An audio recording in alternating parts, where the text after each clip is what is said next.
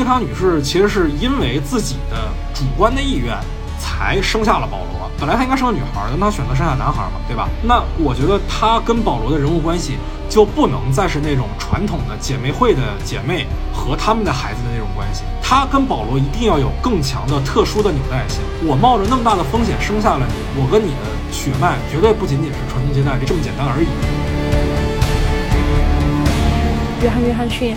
他他的这个感觉和维罗妮娃感觉先天就很贴，可能就是冰岛的这个气质跟科幻先天就很贴，就是能给你很新的东西。他可能不需要人生啊、佛经啊、宗教感啊去给你全新的东西。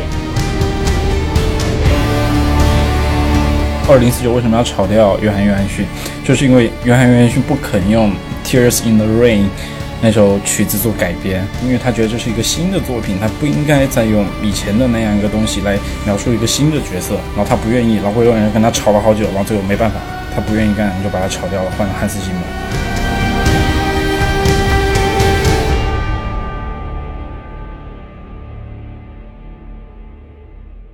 大家好，欢迎收听散场通道，我是麦高芬。今天是我们关于关于二零二一年的电影《沙丘》的节目的第三期，也是最后一期。希望大家在听我们这期节目之前呢，先听过我们之前两期的节目。本期节目将继续上一期的讨论。我和《沙丘》的原著党 Lindsay、维勒纽瓦的影迷钱多多和。B 站的科幻 UP 主付七将继续讨论关于维伦纽瓦在改编这部科幻小说的时候做了哪些工作，以及回顾导演维伦纽瓦的职业生涯，并谈及关于他和他的多位合作伙伴的合作关系，包括汉斯季默以及他之前的配乐师约翰约翰逊和之前的摄影指导罗杰狄金斯的合作关系，并且本期节目在片尾曲结束之后还会有一个比较长的彩蛋，也希望大家可以听到最后。那我们就开始吧。哎，说到这儿，我又想起来说。这个故事里，其实维罗纽瓦有些改动的地方，就是这个母子关系啊。那我觉得这是其实是改动挺明显的一个地方。因为我自己看原著，起码看到现在电影改编到的这个部分里，我一直都能感觉到，说他妈其实一直是。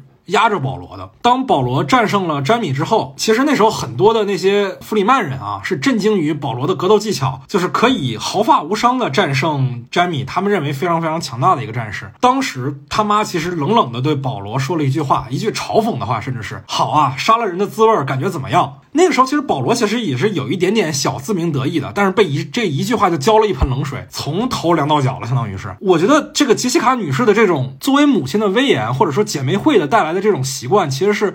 很大程度上一直是存在于起码说第一本的前半程的，也可能是因为原著里啊，就是所有的亲情关系都是由姐妹会指定的，所以在他们那个宇宙设定里，可能亲情关系就不是那么的重要。但是在这部里，他的这个亲情关系是更具有人情味儿的。里面甚至有一些地方，有些观众会误解，就比如说他们换蒸馏服那一段，很多观众会觉得他们母子间是不是有点。暧昧、乱伦关系，哎，对我都不敢说这个词。但那个地方就是很奇怪。其实我看到那儿的时候，我也在想，就是导演想表达点什么呢？哦，我昨天刚好看到了有人讨论这个问题，我觉得还挺有道理的。就是他在讲那个时候，杰西卡开始意识到保罗是 The One，就是他真的生下了那个天选之子的时候，突然看到眼前的这个人不再只是自己的儿子的那种感觉。对对对对对，我觉得这个点他倒不一定是看到保罗是那个 The One。所以才有这样的感觉，就是呃，这个点我自己作为一个男性的一个感受啊，就是我的母亲是什么时候意识到我是一个成年人的时候，其实是通过凝视我的身体的时候。呃，我觉得这个凝视其实不是说带有所谓的像很多观众说那种暧昧的意味，而是他在这一刻，他意识到了保罗不再是一个孩子了，嗯嗯，不再是一个少年了。我妈特别爱说的一句口头禅啊，就是我其实特别烦她这么说。但是他经常就拿手一比，比一个大概一米多长的一个标尺，这么一个距离，说你知道当当时你就这么大。他经常说这这一类的话，我特别烦。但是你放到这个情境里就是这样的，就是他看到你身体的变化，才会意识到。你是一个成年人了，你不是我的孩子了，你是一个男人了。我不认为这是一种暧昧啊，但这绝对是一种权力关系的置换。嗯，所以说实在的，在维罗纽瓦里，如果真的还保留了杰西卡女士那句话，就是“好啊，杀了人的滋味怎么样？”我觉得确实也是突兀的，因为在这个片子里，必须通过影片完成母子关系的一个权力的变化。而且说实在的，这个权力关系变化，即使到了哈克男人把他们俩绑架走那场戏的时候，我们仍然能看到说保罗有他不成熟的地方。但是到了后来，保保罗已经完全的这个权力关系里，他站在了母亲之上，所以这个转变，我觉得是维伦纽瓦需要的。而且说实在的，包括像我之前提到过的，他加上杰西卡女士有感知别人痛苦的能力的这件事情，本质上其实也是削弱了他身上冰冷的那一部分，其实是好的。我觉得比赫伯特的原著要高明，因为杰西卡女士其实是因为自己的主观的意愿。才生下了保罗，本来她应该生个女孩的，那她选择生下男孩嘛，对吧？电影里也交代了。那我觉得她跟保罗的人物关系就不能再是那种传统的姐妹会的姐妹和他们的孩子的那种关系，他跟保罗一定要有更强的特殊的纽带性，就像计划生育里母亲跟超生儿的关系一样。我冒着那么大的风险生下了你，我跟你的血脉绝对不仅仅是传宗接代这这么简单而已。对，我们继续说维伦纽瓦啊，我靠，感觉要不然再再再往回说说不完了。然后，哎，其实我自己看啊，我觉得他这。三部里面有一个是我们不聊他的视听语言的属性啊，我们聊他作为一个创作者的属性里面，他有一个一以贯之的主题，就是人跟宿命的关系。嗯，对的。这个话题其实很有意思啊，就是到底是这个题材找到了他，还是他选择了这些题材？我之前一直以为他拍降临是为了。给二零四九当一个 demo，当一个简历，是因为他想拍二零四九。但是我后来才发现，原来降临跟沙丘的关系比跟二零四九的关系要近很多很多，对吧？他们里的这种对于未来的观念，就是不仅是跟宿命了，跟未来的观念，其实这两个片子都是更加相似的。二零四九其实不太探讨什么未来的事情，嗯嗯，他探讨更多是人的过去，对吧？所以到底是因为他适合拍这样的题材，所以制片厂选择了他，还是他因为要拍沙丘，或者说他的下一个更大的目标，我们还不确定是什么啊？因为他。有一个自己原创科幻的一个野心也说不定，他一直在为自己的未来去铺路。而且关于宿命这个话题来探讨的时候，你就发现这三个影片其实展示了的是三种的态度。在降临里，我们看到的是你已知晓你的未来，你的宿命，你已知晓你无法改变它，你是否还愿意去进入这样的未来？当然，你也没有什么不愿意的权利嘛，对吧？确实，艾米亚当斯知道自己的女儿以后会死于一场疾病，是否还愿意生下她？和他共度他短暂的人生，对吧？这其实是一种母爱的力量嘛。而且这也是我觉得这个维伦纽瓦改编的不太好的一个地方啊。就我为什么没有很喜欢他前面两个作品，可能是因为我确实对原作有情感。就在原作里，其实江峰南那个小说里，他的女儿不是死于疾病的，他是死于一场滑雪意外。那场滑雪意外。也不是随随便便的意外，是在母亲跟他当天早上争吵过之后，争吵的原因是什么？争吵的原因是母亲说：“你出去滑雪很容易出意外的，你会死的，我不想失去你。”女儿说：“我不要你控制我，我要为我自己的生活做主。”女儿是叛逆的，所以女儿坚持要去滑雪，所以女儿死了。这种悲剧的力量感一下就更强大了，因为疾病有点天外因素，有点自然因素的感觉。嗯。但是，当你意识到他的死亡很多时候是有一部分甚至是你造成的，你知道吗？因为你跟他争吵了，他可能才会死。但你又没办法不跟他争吵，因为你知道他会死，你只能去阻止他。但你阻止他这件事情，而导致了他的死亡，这个悲剧其实是一种一种更大的悲剧。那。就维罗纽瓦把这个改掉了，改成了一个 只是能接受未来的一个事儿。因为他本来讲的也不是属于情感上的悲剧吧，他讲的还是属于人类的命运。因为你看，如果他滑雪意外，如果直接当时直接把他压下来，不让他做这个事情，其实你这个意外就解决，这种是一个很大的一个 bug。然后，但是如果你其实换成一种不可医治的那种疾病的话，倒是嗯确实没有办法控制这样的事情，只能选择你生下他或不生下他，他这是他的。换了一个方向嘛，我觉得这样他这样改的还挺好。可是他真的能选择？他生不生他吗？当然肯定是不能选择的了。对，所以我的想法是，他既不可能选择生不生那个孩子，他也不可能改变那天早上他有没有跟女儿吵架。所以我还是觉得那个因为吵架造成这一切的这个感觉，确实在这种悲剧性上的震撼更强一些。因为你觉得那是你自己造成的，但是同时又是一个就跟他疾病一样，也是一个无法改变的被大自然的力量或者说命运的力量所限定的这样一个结局，确实悲剧性会更强一点，而且更有一种我自己的宿命无。无法改变那种感觉，对，就是当你作为一个木偶能看清自己的线的时候，你是否还愿意在舞台上起舞？你知道你不愿意也不能怎么样。但你愿意吗？这是一个很大的生命的话题。嗯，因为人类很多时候也是能看见自己的悲剧性的、自己的局限性所在的。你跳不出你的局限性，那你能接受吗？我觉得就像你说的，原著它的这个设定，它的这个宿命感。会更强，但我觉得维伦纽瓦改的也不错。就是我先说一下我的立场，就是我非常喜欢《降临》这部片子，也是这部片子，就是我才开始比较关注这位导演，就是我对这个片子有情感啊，所以就是以下仅代表我个人的观点，就有可能有主观的洗地成分呗。呃，我不否认。好的，好的，好的，好的。对，没关系，我已经洗了两期节目刷修这个片子了。我我觉得他改的这个就是也有迹可循吧。我是先看了这个片子再看的原著。你在开头的时候，其实你就已经知道了他的女儿就是有一些嗯疾病或者身体上的问题。我理解是他改变的重心放在了母亲是否选择接受这段感情，因为当他学习到那个七之勇的这个语言的时候，嗯，他就知道当时如果他与这个男人相恋的话，他生下来的女儿就会。会有一些问题，就是我跟你相爱未必有好的结果，我们会分开，然后我会跟你一起生一个女儿，然后这个女儿她是不完美的，她是残缺的。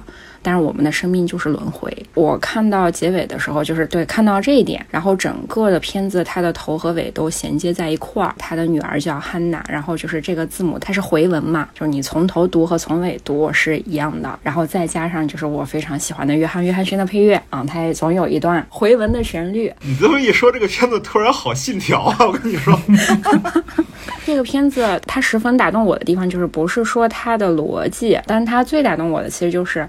你这种情感就是我已知我的命运，但是我接受它，而且我是很主动的去接受它，然后我去珍惜我跟你相处的美好啊，所以就是我觉得从这个珍惜美好的这个情感的角度来说，那他改的这个是比较好的，因为女儿的疾病会是一个逐渐的过程，滑雪这个感觉它更像照镜子，就是我拿着一面镜子照镜子，它会不断不断不断不断的反射，所以它的那个结构精巧的点在这儿，但是就是生病的这个它可能是更舒缓的。啊啊也是，因为我想了一下，好像。电影里逐渐展现的女儿从小就有一些病症的征兆，但是如果你是滑雪坠亡是一次纯粹的意外的话，你就没办法在生活细节里安插这些铺垫了。对。就好像女儿的每一次的那种表现，都会引起她内心的对于自己能看见命运的线的这个事儿的痛苦。但是如果是滑雪坠亡的话，只会在那个事件发生的时候，才会让她意识到这是不可避免的。对，它会是一个很好的情节，但它整个的情绪，我认为对这个人物的体现可能没有现在的这个处理的版本这么好。所以我也不完全是在洗地，对吧？行，有一定说服力。就我自己的感觉是，他。加他这么一个改动，包括说加上中国将军的设定，其实都是怕观众看不进去。他自己第一次接到这种科幻题材的时候，就是其实现在我们看当代的科幻文学跟类型片，其实已经分野非常非常的大了。科幻读者他们所心中最喜欢的那些科幻文学，其实都已经非常非常不适合影视改编了，是很难很难改。在他们的那种专精门类里，已经走得很深了。那我觉得在特德江这个小说，它其实已经本身就很难影视化的一个程度里，他选择加进去像。中国将军像绝症这些因素，都是怕观众看不下去。你想，如果说真的是像做成那种原著里那样，很多观众可能会问一个问题，就是你不让他去滑雪，你把他关在家里，不就没事了吗？但是原著的这个逻辑其实是怎么讲？时间前行思维的逻辑，对吧？就这个事儿你是不能改变的。对对，就是它是命中注定的，你只能接受它，但是你可以选择以什么样的方式去接受它。对对对对对，就是诺兰其实解释了半天，还有那么些观众在问这个事儿到底是怎么回事呢？维伦纽瓦他显然在他第一部拍科幻片的时候，那没有诺兰那个底气，没有说我一定能把观众给整明白的这个底气。当然，诺兰这个底气其实在市场上也反映出来，他没有那么成功。很多观众确实看不明白，确实给绕晕了，所以他选择了一个更稳妥、更保险的路吧。就是我理解维伦纽瓦这么做，他其实是把这个门槛降低了，他可以不用去回答观众的那些问题，他选择的是一个更好被接受的方式，更类型化的方式，就跟他加进去一个中国将军作为一个麦高芬，对对对，作为一个麦高芬啊，这样一个类型化的元素进来，就是是可以理解的。但是我觉得不够高级，不够科幻，不够有那味儿。当然，这是一种对于宿命的态度吧。但是我们在后来在二零四九和沙丘里面能看到的，它跟宿命的关系，呃，又不太一样了。这两个片子其实也有一定的关联性啊，我觉得啊，就是不管是降临也好，还是二零四九也好，都能看出来在文本上跟沙丘有很强的关联性，就在于二零四九里的故事，那个 K 他最早觉得自己什么都不是，只是个复制人，但是他后来他发现自己是个天选之子，然后又发现他不是，那你又是否愿意为更伟大的计划牺牲你自己？他有一个这样的一个也是宿命悲剧在，但你其实发现他跟保罗的人物曲线是完全相反的。保罗知道我是厄崔迪迪家唯一的孩子，我不愿意，我不接受。当别人说我有更大的使命命的时候，我觉得不可能。你觉得你你们你们瞎说的，不存在这样的事情，都是迷信。但是当他力量觉醒之后，他发现。我靠，我还真是。那怎么样去面对自己的宿命呢？在这一步里，其实他没有给出明确答案啊。保罗态度是模糊的，在下一步里肯定会有答案的。我不知道这个答案跟赫伯特的原著会不会一样啊？但是肯定带有维伦纽瓦自己的思考在在其中。就算跟赫伯特的终点是一样的，他的道路也一定是维伦纽瓦自己走出来的道路。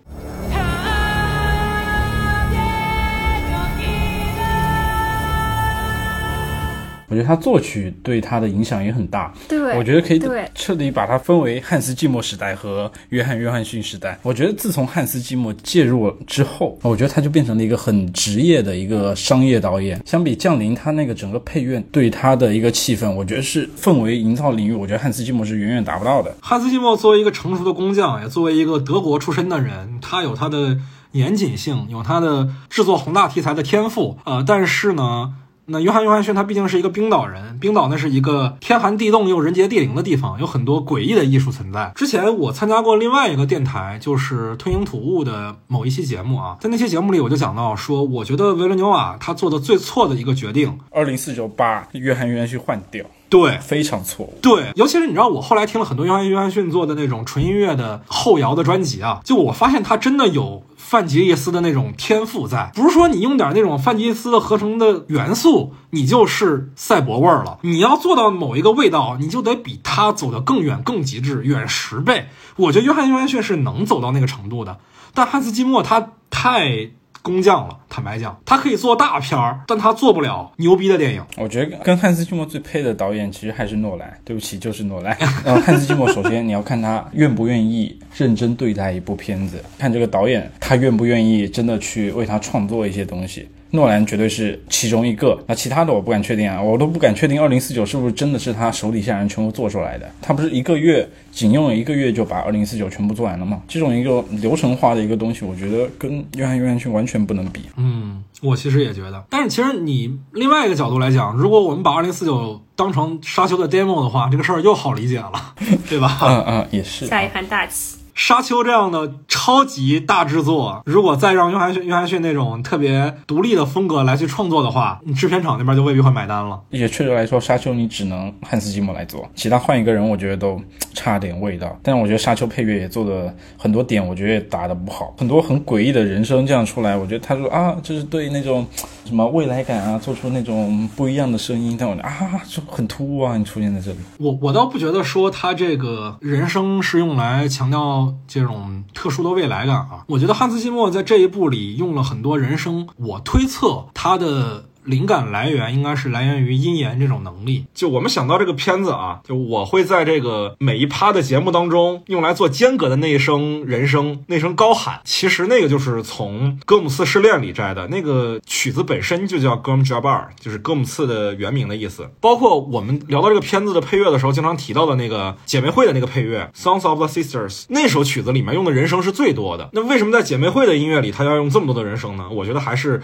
跟音言的这个能力是有密不可分的。你看，其实他这个混音师在做音言能力的时候，其实也反复用了好几个人声来强调音言对于别人的操作能力嘛，对吧？所以我觉得这其实是他跟混音师打了一个配合，来把这个感觉给做得更丰富一点啊。其中之一啊，对他也是沙丘的原著粉嘛，但他自己确实也在采访说了好几次，确实想要。跟现在的时代做出一种不一样的声音，然后他选用了这个人声。嗯嗯嗯，沙丘确实是整个的它的这个 OST 是宗教感比较强的。嗯，当然也确实是维伦纽瓦它本身的画面的仪式感在，古典审美在，所以才能配上这样宗教感比较强的音乐啊。但是呢，汉斯季默说用人声来做一个未来感的音乐，对不对？这个理由站不住脚的呀。就是你要真说用人声来做科幻感，他觉得这个是跟当下的这种主流配乐是有区分。深度的话，攻壳机动队老早就用过了呀，二十多年前了，就就就用这种方法了呀。那川井宪次比他早多了呀，当年就有人用傀儡摇了，不是？也是用人声来做科幻的，到底新鲜在哪儿呢？所以有一个可能性就是他没有想要做突破，他想要让这部片子和他的配乐成为经典。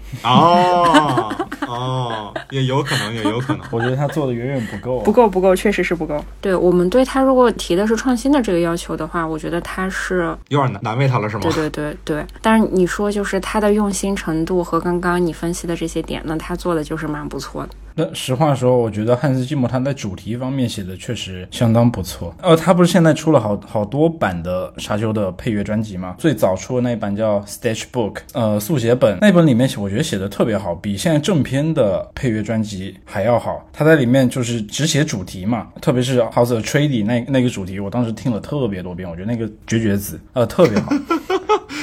你能不能不要再说网络用语了？我的天，给我剪辑增加工作量。对哦，你就我刚不是说特别好，你就可以把中间给卡掉了。不，我要把这段留下来，我要把我要把我我说你你给我剪辑增加工作量这段也留下来。汉斯季默他之前是做摇滚的嘛，年轻时候是做摇滚出身的。然后你听到他给梦龙写的那个曲子的作曲是他自己，编曲也是他自己做出来，那个就是特别是上个世纪的那种摇滚的风味在里面，只是通过现代技术去做更好的包装之类的。嗯嗯嗯嗯，我最喜欢的《沙丘》里面的配乐啊，其实不是用在正片里的，而是 trailer 里面有用到一首曲子，《沙丘》的某一版预告里面有用到那个平克·弗洛伊德的《Eclair》。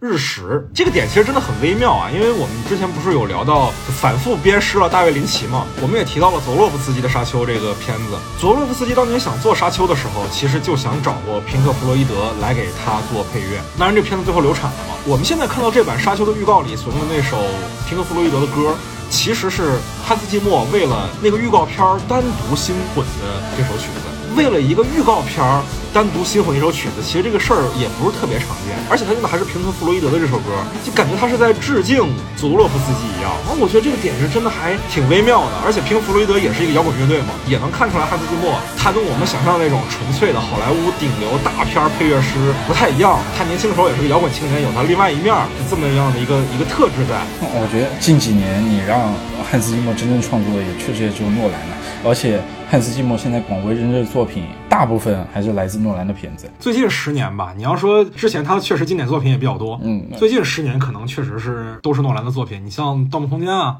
你比如说像《星际穿越》里那个管风琴。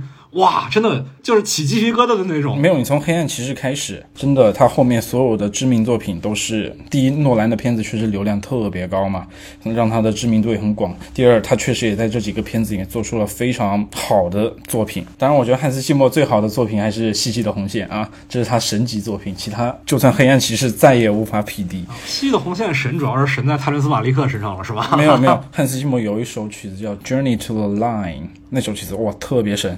牛逼！哇哦，词穷了。对于这种非常好的东西，你只能用牛逼来形容。你再多的词汇对它都是一种侮辱。我觉得藏林最大的一个亮点就是音乐特别好。我觉得约翰·约翰逊真的和维伦纽瓦太搭了。对，但是维伦纽瓦的野心不仅在此。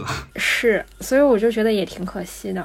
降临的开头和结尾的音乐，它是那个 Max Richter 写的一首叫《The Nature of Daylight》。原本约翰·约翰逊也是写了这两个开头和结尾的那个音乐片段，然后后面最后被维伦纽瓦还是选择了《The Nature of Daylight》。约翰·约翰逊去世之后，他们就后面又整理出他原来的那个专辑，然后又出了这一。段看他现在出的那个，再跟原片比，其实他更适合降临整个一个一种外星人的涌入的一种气氛。The Nature of Daylight 它更像是一种人文的东西在里面，两者的感觉是不一样的。所以可能最后维罗纽瓦选择 The Nature of Daylight 的原因，就是因为开头和结尾那两段情绪，它需要人类的方式去烘托吧，还是得回到地球人身上是吧？啊，对，差不多。你知道当时二零四九为什么要炒掉约翰约翰逊，就是因为约翰约翰逊不肯用 Tears in the Rain 那首曲子做改编啊，就他没有那么。就是愿意遵从范吉利斯的原作，是吧？对他不想，你看，呃，二零四九现在不是《Tears in the Rain》用来用在了最后一段嘛？他就是不想在那一段放上范吉利斯，因为他觉得这是一个新的作品，他不应该再用以前的那样一个东西来描述一个新的角色，然后他不愿意，然后会有人跟他吵了好久，然后最后没办法，他不愿意干，你就把他炒掉了，换了汉斯季默。我觉得吧，如果维伦纽瓦知道他会这么英年早逝的话，可能还是会尊重他。嗯，而且也甚至不一定是维伦纽瓦，可能也是制片厂的压力，制片厂想用这个 IP。啊，对，有可能啊，我真的向大家安利一下这个约翰约翰逊这个作曲家，就是他其实做过很多国内的电影的，你像李对玉的很多片子，观音山什么的，娄烨的片子也是他做的。推拿呀，对他做了很多很多很多配乐。我实在太想说了，我觉得约翰约翰逊跟维罗纽瓦太搭了。维罗纽瓦是严谨那一派的，就是他的风格前面都已经讨论过了，对吧？然后汉斯季默他是极简这一派的，就是他音乐里面没有多的东西，你没有办法比较，就约翰约翰逊和汉斯季默谁给的更准确，这个可能是他们的一些技巧或者专业领域的东西。但我我就是觉得约翰约翰逊他他的这个感觉和维罗纽瓦感觉先天就很贴，可能就是冰岛的这个气质跟科幻先天就很贴，而且他的音乐又特别富有实验的色彩，所以他的配器和他的旋律就是能给你很新的东西，他可能不需要人声啊、佛经啊、宗教感啊去给你全新的东西，他做的曲子。我觉得本来就具有这种感觉，哎，说到这儿啊，我们还可以再题外话再展开一点啊。你们知道约翰约翰逊他爸是干嘛的吗？哎，我操，这还真不知道。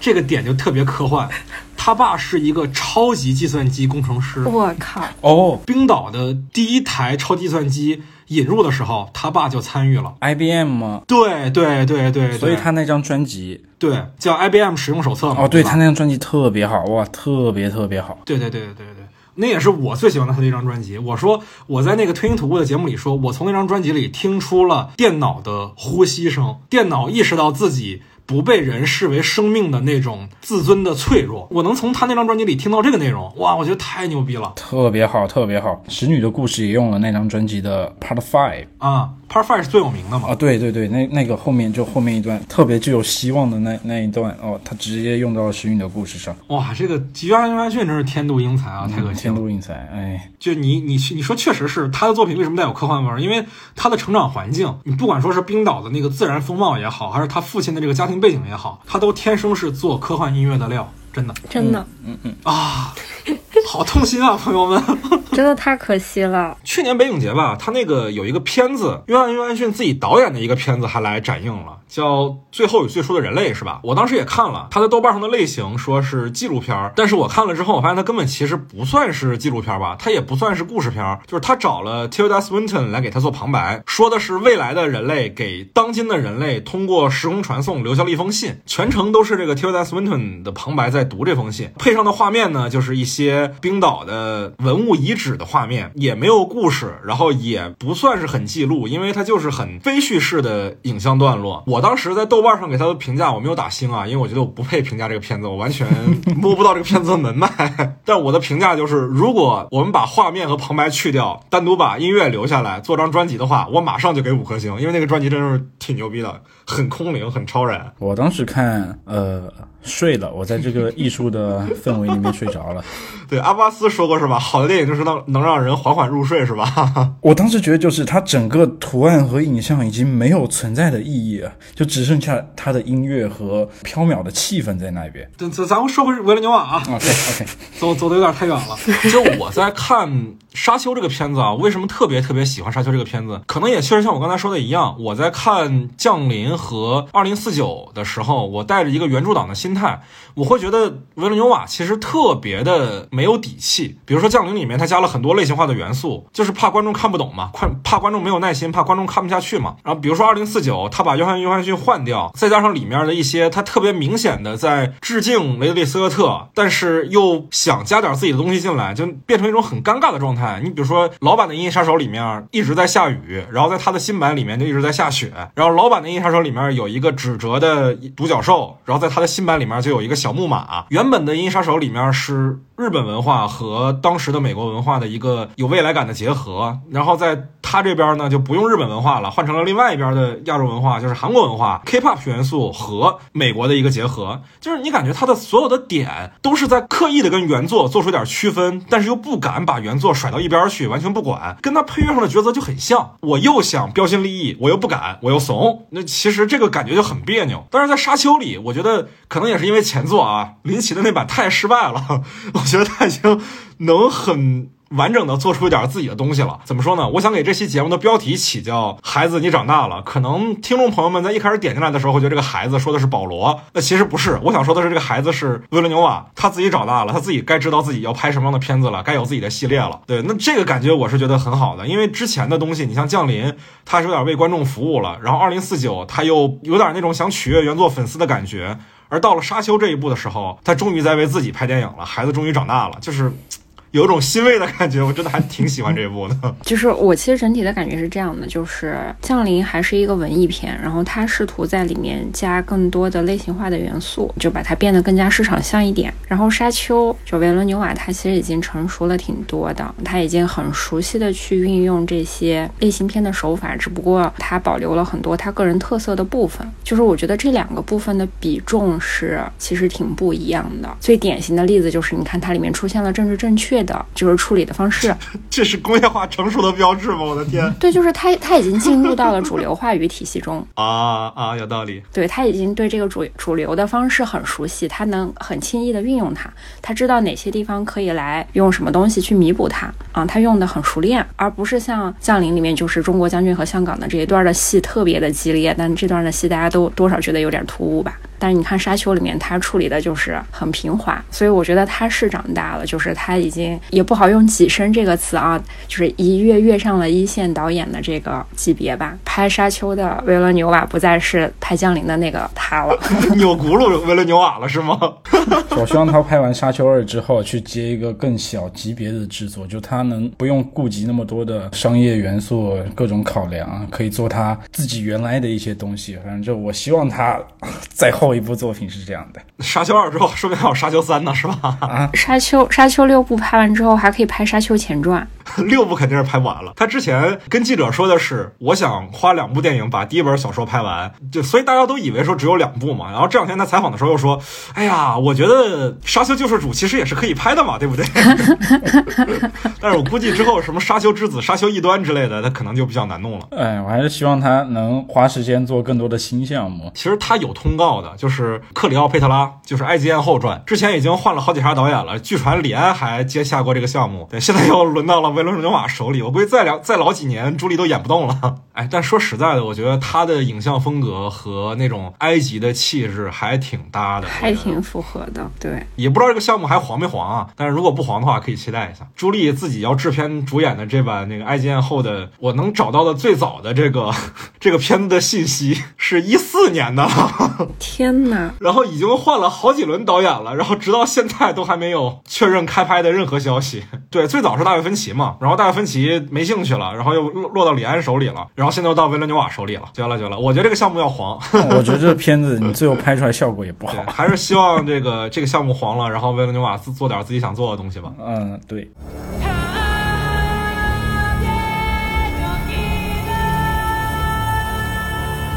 朋友们，我们把他这三那个科幻的这三部影片聊完之后，我们来聊聊他之前的作品。对我们按时间倒序来说吧，说他刚进入好莱坞这段时间，其实这段时间是拍出了我之前一直是最喜欢他的作品的两部吧，相当于是就是《边境杀手》和《宿敌》。因为我在这次做系统研究之前，我是没有看他的法语电影的，所以我一直是把他。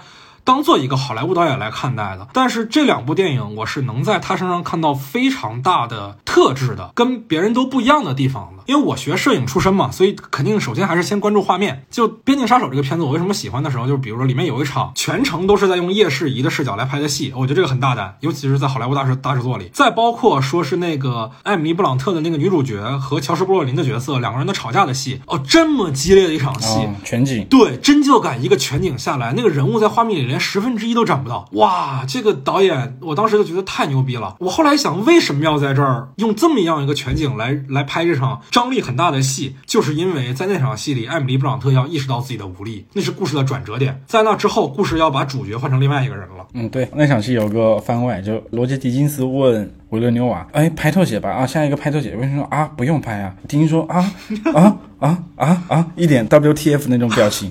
然后说：“啊，你拍吧，你拍，你拍，你拍，我可能也不会用啊，倒倒不如不拍了吧，不拍了吧，他就不拍了。”对，我觉得这个是挺牛逼的，就是一个导演有自信到一场戏只用一个景别来交代，一个镜头来交代，哇，这个真的是很厉害，很大胆，而且不是独立电影啊，他那时候其实已经正经嗯，对不，算是对小成本制作了啊。嗯，这个片子我觉得真的是它的作者风格是非常非常强，非常非常明显。这是我最喜欢的一部片子。对，而且我觉得罗杰·狄金斯其实很大程度上他是一个容易把导演风格吃掉的摄影师，因为他自己的风格太明显了。如果能在罗杰·狄金斯摄影的风格之下，还能展现出导演风格的导演，那就是凤毛麟角了。你想想，还有谁？科恩兄弟，嗯科恩以及拍出《神枪手之死》的安德鲁·多米尼克。啊，对，《神枪手之死》也特别好，特别牛逼。你其他再想罗杰·狄金斯合过合作过那些导演，我们都想不出来那些导演他们有什么样自己的风格，因为罗杰斯·狄金斯已经完全掩盖掉他们的风格。所以你用这样的摄影师，很大程度上你也要想好，说你作为导演，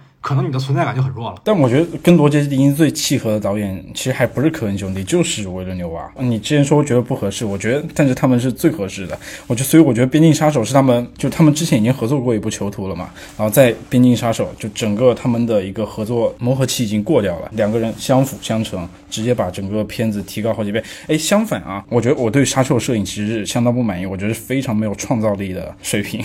就他的摄影风格，我觉得不符合维罗纽瓦一点，就是太平平淡，就很多东西都只给。相反，罗杰·狄金斯他会在画面里面，甚至灯光上啊，就给一些很深层次的细节啊，比如相比二零四九跟现在沙丘，他们都是。白光嘛，天光都是白的。二零四九它就是多了非常多的细节。嗯，我觉得沙丘有一个画面，它非常不可原谅的一点就是梦到赞达亚就是纯橙黄色的一个天空的时候，就明显感觉那个就是后期直接调的。我觉得那一段是非常没有创造力的。维罗纽瓦，你拍出这种画面，你让这种画面过审，就是你非常失职的一个地方。对对对对对，那段绝对是特别水。那段说实在的，拍赞大的戏，维罗纽瓦都不用去现场，你随便找个 MV 导演能给你拍成那样。嗯，对啊，就直接就拍 MV 的那种感觉，就你这么一说也确实啊，就是二零四九里面可能大家最惊艳的戏吧，就是维罗纽瓦在雷利斯特之外玩出来的内容，可能就是那些大阴影的变化，包括水波纹这些的这些创作力，那这些其实都是罗杰给他的。啊，对，是他自己可能做不到的层面，但这部电影其实摄影师没有给他什么新的东西，他只是把维伦纽瓦想要的东西给完成了。啊，对对，所以我觉得如果把沙丘摄影师换成狄金斯的话，我觉得我可以再给他一分，多给他一分。哈，九点一是吗？对，九点一，你能换成狄金斯，我觉得狄金斯绝对做的比他好的好几倍。我是觉得啊，如果维伦纽瓦想让狄金斯来拍《沙丘》的话，狄金斯肯定是愿意的。我觉得这是维伦纽瓦自己的选择，其实是他三个部科幻片已经换了三个摄影，嗯，没事，所以下回他再换回狄金斯，我就能原谅他。对，所以我是觉得他没有那么的跟狄金斯在创作层面上合得来，也有可能是因为他压不住狄金斯，但我觉得压不住你，最后给出的效果是非常好的。但是不一定啊，不一定啊，就是。你比如说二零四九，它为什么好？是因为呃，可能很多方面的原因。一方面是二零四九它就是一个依靠画面的作品，另外一个层面上，各方面的原因可能都有很多嘛。但是你像沙丘这样一个维伦纽瓦自己的表达欲很旺盛的，我就要这么拍，我十四岁就想这么干了。我觉得吧，他肯定是选一个他控制得住的人，他是最放心的。我不管你换，反正换回狄金斯，你这片子我再给一分。就是你现在已经想象自己在平行宇宙里看狄金斯拍的《沙丘》泪流满面的画面了，是吗？对呀、哇，狄金斯好牛逼啊！怎么会有这样的人存在世界上？我还跟他称之为同一时代，太棒了，这是我的荣幸啊！哎，我跟你说啊，狄金斯现在他的工作室在招 Chinese native speaker，你要不然投份简历。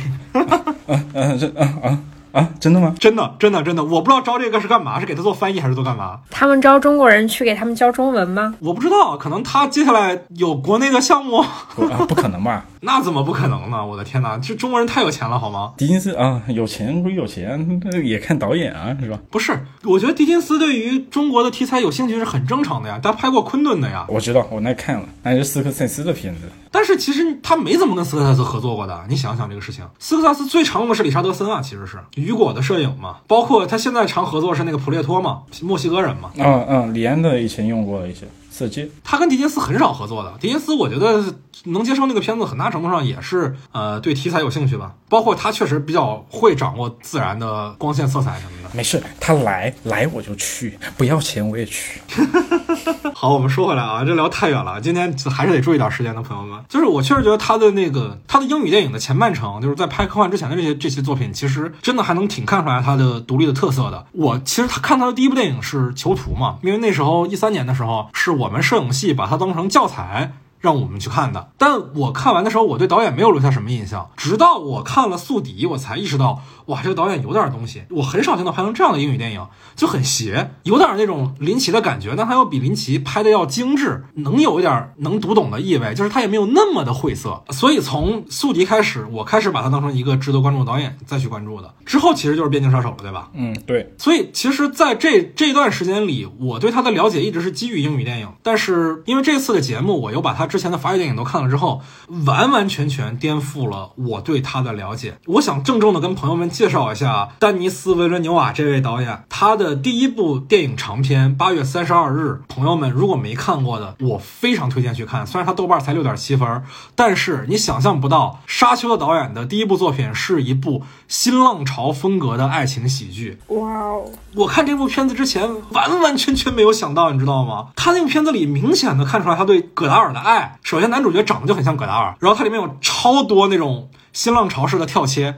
当然啊，没有什么手持摄影，因为他的对手持摄影的这种排斥，可能从第一部作品里能看出来了。即使是运动镜头，他也是用斯坦尼康完成的。女主角的造型非常非常像葛达尔电影里的 Jane Seberg，就是《精疲力尽》里的女主。他的那个男主家里的房间上就贴贴了一个 Jane Seberg 的海报，好吗？这简直明显的不能再明显了，哇！而且拍的实在是太好了，我觉得这可能是电影史上最后一部存在的真正有新浪潮味道的电影了。它诞生于一九九八年，如果晚诞生两年的话，可能就是二十一世纪唯一一部新浪潮电影了，也说不定。我太喜欢这部片子了，我太喜欢了，里面有很多那种特别妙的妙笔，你能看到他有一些他现在作品的风格啊，比如说有一场发生在那个盐滩上的戏，就是白色的盐结晶的沙滩上的。那种对于壮美的自然风光的喜爱，但又不在那种壮美的自然风光里加很多就很刻意的 MV 的感觉，它还是尊重自然本身的那种气质的，有这种它本身的因素在，但同时。它又是一个非常地道的法语的新浪潮喜剧。那一刻的时候，我突然意识到，我之前对加拿大这个国家是有误解的。在我眼里，美国已经很没有文化了，两百年没什么文化的一个地方，加拿大就更不用说了。但是我突然意识到，魁北克是不一样的。这个地方是诞生了多兰和维伦纽瓦的，他们的风格其实不是北美的风格，他们的风格其实更像是欧洲那一派的风格。先天使用法语这件事情，确实很大程度上。影响了他们的创作习惯。接下来他的第二部电影啊，《迷情漩涡》，豆瓣评分也非常的低，是他所有片子里最低的，只有六点六分。这部片子我看之前我也是期待不高的，但是呢，再一次震撼了我朋友们。第一部它是一部葛达尔风格的爱情喜剧，对吧？这一部它是一部基耶斯洛夫斯基式的电影。他的头两部作品模仿了两位最难模仿的大师，我觉得是，但是他又做的如此的地道，不管是在演员的形象、故事的核心表达，还是视听语言，包括用色。这些都非常非常非常像杰斯洛夫斯基的风格，好多元素一脉相承，那种大的色块的运用，人物的这种存在主义危机，包括说故事里存在的一些意外因素，意外让人们意识到生命的荒诞性。这些都很相似，因为我其实这两部作品是我很这两天才看的嘛，其实是之前我先看了他的像什么《理工学院》啊、《焦土之城》啊，稍微晚一点的作品，我那时候其实已经觉得他有点像基斯洛夫斯基了，因为他的故事里有些跟基斯洛夫斯基比较像的元素嘛。但是我看完《迷情漩涡》之后，我确定了他确实在早期的时候从基斯洛夫斯基身上偷师了很多东西。你比如说基斯洛夫斯基在他他的《机遇之歌》里所表达那种。生命的无常，我们能在《迷情漩涡》里见到基耶斯洛夫斯基关于暴力行为的研究，那种施暴者在某种程度上也是暴力行为的受害者，这个观点其实也能体现在他的理工学院上。所以他的两早期的两部作品，就豆瓣上加在一块儿不到五千人看过啊，一部三千多，一部几百人，都是很冷门的片子，评分也不高。但是我真的非常非常非常推荐大家看一看，非常非常的棒，完完全全超出了评分的水平。但是他在《迷情漩涡》之后，他其实有八年没有再拍摄长片了，八年他远离故事片的创作。直到他八年之后，他带回来的也是一部短片，在网上也很火啊，叫《下一层》。这部片子我觉得是我看过所有短片里面最好的一部，也可能是带有一些滤镜什么的，但我感觉它确实是在九分钟的片子里面没有台词嘛，但是它带来那种影像上的冲击力，我觉得是为他之后所有的片子都是奠定了一个基础的，这才是他风格转变的。最重要的一个体现吧。对，那个片子是零八年的嘛，然后我看的时候是上大学的时候看的，一几年记不太清了。但那时候我在为我的自己的毕业作业找参考的时候，我看了那个片子。其实当时我看的就感觉没有很好啊。然后后来才知道是维伦纽瓦拍的。当时我看完感觉就是浮化很夸张，讽刺消费主义，讽刺资本主义。但是后来我看了豆瓣上的一些影评，说是零八年的，说其实讲的是。次贷危机会把人带入漩涡，哦，我才开始理解说，除了那种很浅显的痛斥消费主义以外。还有一些更现实的指涉，更当下的指涉在的，也确实是这个片子让他找到了一些自己的风格吧。因为他早年的那两个片子，我虽然都赞誉有加啊，但是也确实承认都是对大师风格的模仿。但从这部片子开始，他开始有了一些自己的风格。到后来的理工学院，到后来的教徒之城，在一步一步的。把自己的风格给确定下来了。理工学院和教主之城其实都是现实题材电影嘛，而且都是有故事蓝本的。但是之前的八月三十二日和明星漩涡都是他的原创故事。其实这两部故事相比于他的前两部作品，我就没有那么喜欢了。虽然他开始找到自己的风格了啊，但是这两部片子所展示出来的他的个人风格，并没有那么的具有特殊性。他还是基于一个好好讲故事的前提。相比而言，教主之城更成熟一点吧，因为我觉得教主之城这个片子它有一个很大的电影。史的意义就在于它比《通天塔》其实晚大概四年，但是同一个题材的，讲难民题材，讲第一世界。和第三世界的联系的这么一个题材，但是他的影像风格并没有被通天塔带跑。我觉得维伦纽瓦看他早期创作，你是知道他是很容易去模仿别人的一个人，他是一个特别会抄答案的一个学生，他是一个很聪明的学生。但在他拍《教徒之城》的时候，明明是同样的一个题材，他没有特别的被当时已经很火的那个伊纳里多的那种风格给带跑，他还是找到了自己的那种仪式感的东西。尽管它是一个很难发挥仪式感的题材，它是难民题材嘛，对吧？所以我给《教徒之城》打四星，并不是因为大家。豆瓣上很多人说的这个片子的故事有多好，我觉得故事其实就那样猎奇了有点，但是呢，它的视听语言在这一部里开始看出成熟的趋向了。然后他的这种导演生涯，我们除了他看他的长片以外啊，我特别想提他的一个短片，其实豆瓣条目叫《阿尔吉裸戏》，它其实是一种嘲讽啊，因为。这个所谓的二级裸戏听起来这么劲爆的一个名字，只是因为他在这个短片里插了一帧他小时候光屁股的画面，而且还是一个小孩儿，而且还是背影。这题目是对分级制的一个调侃。但这个影片很特殊的一点是它诞生的年份，它是二零一一年出的，是他的《焦土之城》刚刚提名了奥斯卡最佳外语片。之后发生了什么事儿呢？之后我们都知道他去拍了英语电影，他进入了好莱坞，他的这个宿敌。既是他的第一部英语电影，也是他的最后一部加拿大电影，这个意义就很特殊了。在《教徒之城》和《宿敌》中间的这个短片，我其实能从里面看出一些他的风格转变的端倪。他这个短片其实什么样的内容都没有啊，他就是黑屏，然后出法语的字幕。但是配的旁白是英语的，英语大部分的时候是在照本宣科的读上面的法语内容的直译，但是也有一些地方有微妙的差异，而这些差异我觉得是最能看到维伦纽瓦自己的挣扎的地方。它里面有一句话是英语的声音在读，说我当时立志成为。下一个英格玛·伯格曼，这是英文说的，但是画面上法语内容给的是什么？是我立志成为下一个斯皮尔伯格。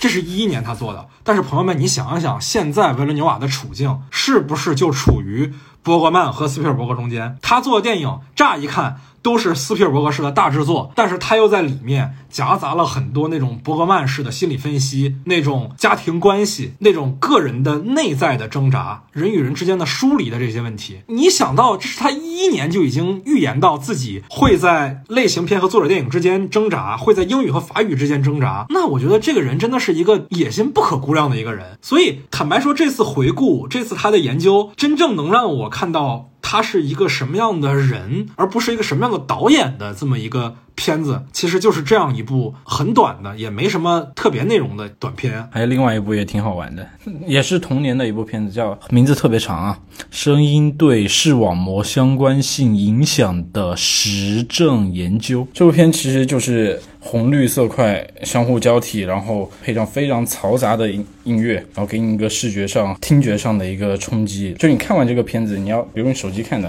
你要凑近屏幕看，然后看完之后你再看世界上其他的物体，你会有一些新的一样的体验。这部片应该就是它实验的意义。我当时看这个短片，其实什么都不明白啊。我在豆瓣上短评就写了，说我非常想知道红绿色盲看这个片子会是什么样的感受。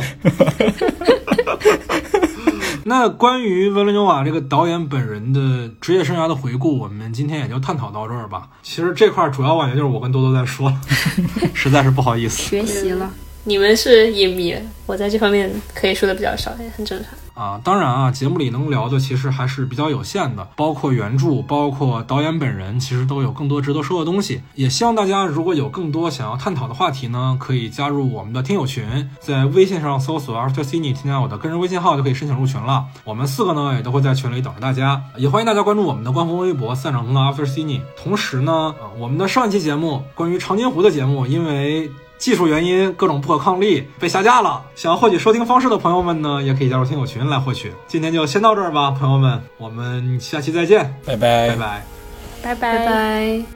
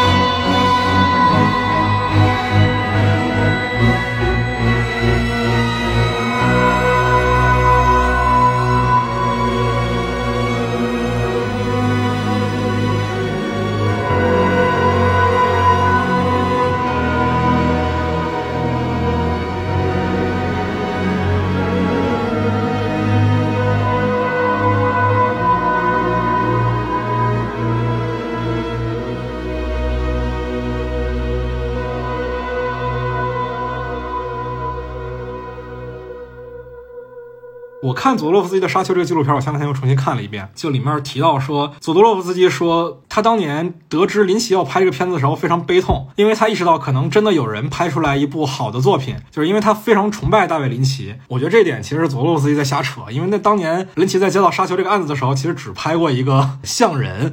像人也是一部林奇风格不是很明显的作品，他其实是是从沙丘之后开始，才渐渐的走上那些神神叨叨的呀那种精神分析的内容。沙丘之后就拍了蓝丝绒嘛，然后才有后来的像什么双峰啊、穆赫兰道啊、妖夜荒踪这些都是很后面的作品。说不定我们也可以从这儿发现啊。是拍摄《沙丘》的经历把林奇逼疯了，他才走上这条路的。你知道当年林奇被这个片子气到什么程度吗？就这片子后来发了很多版 DVD 啊，有加长版，有什么特别版，但是就没有导演剪辑版，因为林奇在后面几个版本都不署导演的名了，所以后面几个版本导演署名是谁呢？叫 Alan Smithy。这个 Alan Smithy 是谁呢？是好莱坞的导演不愿意署自己名字的时候的通用的化名。就我们现在在 IMDB 上还能查到这个人，你知道吗？虽然他是不存在的啊，但是他是有 IMDB 条目的。然后你看他的那些拍摄的片子啊，绝大多数都是 B 级片。在那些片目里面，这个八四版的《沙丘》甚至还是分数非常高的一部，其他的片子都是什么三分、四分的。如果在美国好莱坞啊，你要放弃导演署名，这是非常非常大的一件事情。你要向导演工会申请的，工会当然保护你的权利，但是你也要对你的这个义务负责嘛。所以你要放弃署名的时候，你一定要向工会表明你为什么要放弃署名。绝大多数的情况都是导演被霸凌了，所以某种程度上来讲，我们也可以认为，二零一七年院线版的《正义联盟》是这个 Alan Smithy 创作的，是吧？好黑呀、